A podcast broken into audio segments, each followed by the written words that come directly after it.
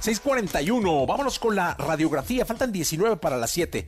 6 con 41, Christian Bale nació un día como hoy, pero de 1974 y aquí lo recordamos. Radiografía en Jesse Cervantes en Exa.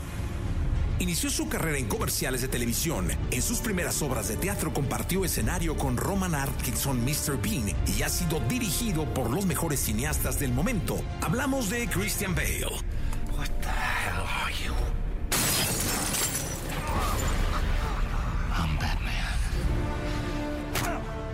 Christian Charles Philip Bale es un actor inglés nacido un 30 de enero de 1974 y que con sus actuaciones magistrales y camaleónicas ha revolucionado la industria del cine. Comenzó su carrera a la edad de 10 años en comerciales de televisión y mientras su hermana era elegida para participar en un musical, Christian consideró dedicarse a la actuación. Para 1984 participaría en la obra The Nerd in the West End junto a Roman Atkinson, conocido como Mr. Bean. A los 13 años, Bale participaría en un casting entre 400 niños, siendo elegido, y así en 1987 debutar en el cine bajo el mando de Steven Spielberg en la cinta El Imperio del Sol.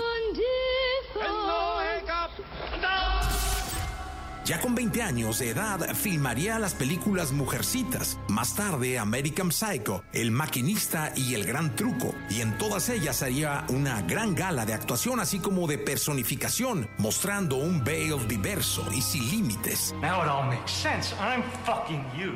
So he's fucking me. Where is he? A lo largo de su carrera, Christian Bale ha compartido créditos con los mejores actores de la industria como Michael Caine, Robert De Niro, Johnny Depp, Mark Wahlberg, Hugh Jackman, Brad Pitt, entre otros. También ha sido dirigido por exitosos cineastas como Ridley Scott, Christopher Nolan, Michael Mann y demás. Christian Bale es conocido como el rey del cambio, contando con el récord de adelgazar más de 25 kilos y llegar a los 55 para interpretar a un maquinista. Solo comía una lata de atún y una taza de café. Más tarde tuvo que subir de peso para interpretar a un empresario fraudulento en la cinta Escándalo Americano. That's interesting. That's very interesting. I have no idea. Bale fue el primer actor considerado para el filme Titanic, interpretando a Jack Dawson, pero lo rechazó. También ha estado en la mira para interpretar el personaje de James Bond y se espera que en un futuro acepte el papel. Christian Bale también es considerado como todo un rompetaquillas. Solo con las películas de Batman se recaudaron en ganancias más de 2 billones y medio de dólares. Un actor multifacético, camaleónico, ganador de un premio Oscar y dos globos de oro, todo un rey de la taquilla. Él es Christian Bale.